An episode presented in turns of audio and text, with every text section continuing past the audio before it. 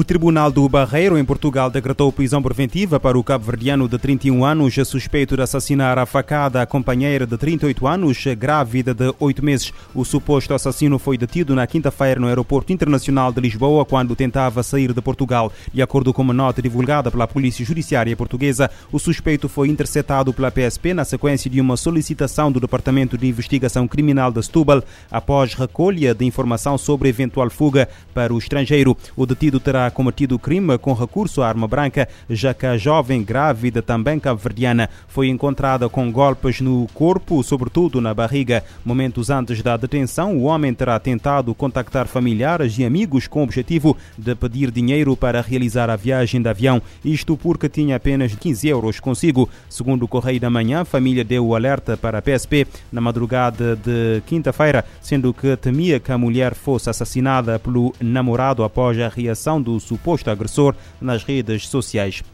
Pelo menos 16% das crianças mortas na Ucrânia desde a invasão russa em fevereiro uh, passado tinham menos de 5 anos. Denúncia feita este domingo pela organização Save the Children. O relatório uh, lembra que entre 24 de fevereiro e 10 de agosto, pelo menos 942 crianças sofreram o impacto da guerra, com 356 mortos e 586 feridos nesta faixa etária. Dos mortos, 16, 3,5% tinham menos de 5 anos, enquanto do número total de feridos, 13% eram menores de 5 anos. A ONU também alerta que o número total de baixas será provavelmente muito mais elevado. A causa da maioria das mortes e dos ferimentos verificados é o uso de armas explosivas.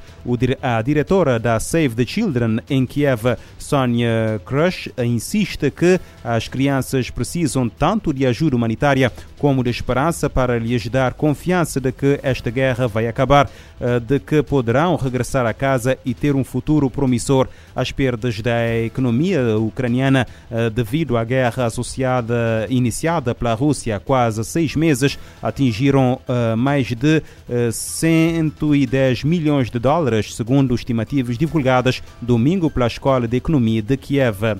E o secretário-geral da ONU adverte ao mundo eh, sobre a falta de alimentos em 2023, em causa a situação causada pela falta de uh, fertilizantes este ano. António Guterres, que sábado acompanhou operações de navios com trigo ucraniano a caminho de África, pede acesso de produtos uh, russos aos mercados globais.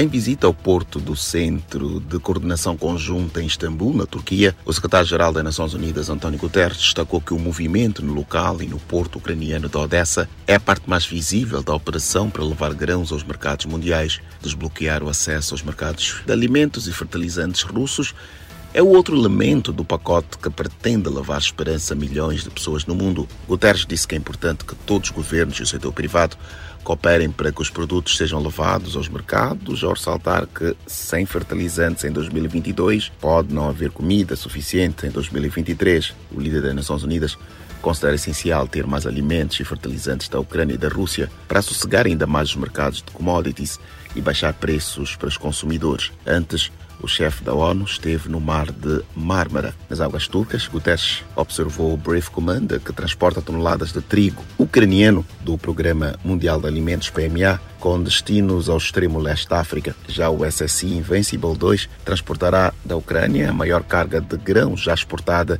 sob a iniciativa de grãos do Mar Negro. Da ONU News em Nova York, Eleutério Gavan. Guterres alerta que sem fertilizantes em 2022 pode não haver comida suficiente no próximo ano. E a ONU marcou este domingo o Dia Internacional em Memória e homenagem às, vítimas, às vítimas do terrorismo. Este ano, os eventos ressaltam a importância das memórias e lembranças. Para o secretário-geral, a data é de reflexão, reconhecimento e ação. António Guterres espera escutar diretamente os sobreviventes que participam no Congresso Global de Vítimas do Terrorismo, marcado para o próximo mês. We commit to support survivors scared by heinous acts of terrorism by amplifying their voices, protecting their rights. Guterres destacou o compromisso de todos em apoiar os sobreviventes que sofreram atos hediondos de terrorismo, ampliando as suas vozes, protegendo os direitos e buscando justiça. Outra prioridade é mobilizar Estados-membros das Nações Unidas para fornecer apoios legal, médico, psicossocial ou financeiro de que precisam para o processo de cura e para que possam viver com dignidade. O chefe das Nações Unidas disse que muitas vezes as vítimas se sentem abandonadas após o choque inicial de um ato terrorista em 2020. António Guterres publicou o relatório sobre o progresso do sistema da ONU para apoiar Estados-membros na assistência às vítimas do terrorismo. O documento apela ao reforço da cooperação internacional para ajuda às vítimas. Da ONU News em Nova York, Eleutério Gavan. O secretário-geral da ONU pede reflexão, reconhecimento e ação e lembra que as vítimas e sobreviventes do terrorismo carecem de auxílio nas áreas legal, médica, psicossocial ou financeira.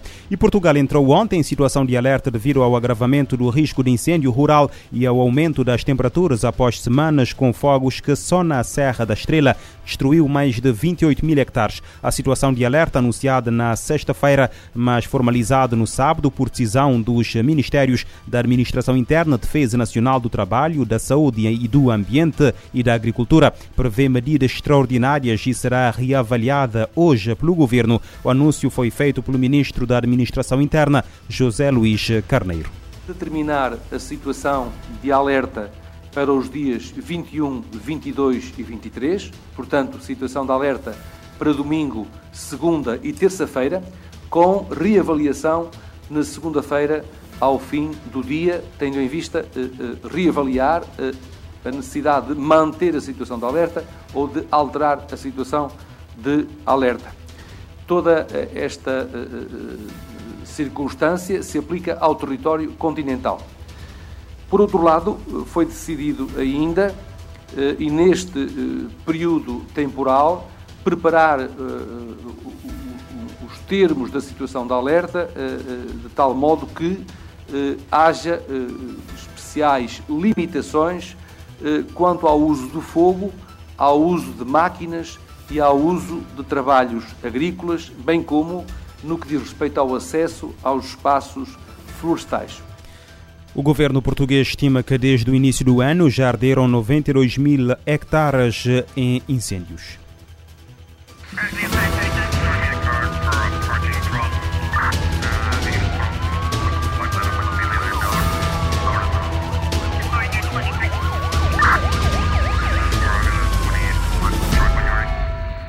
Este programa está disponível em formato podcast no Spotify e em radiomorabeza.cv.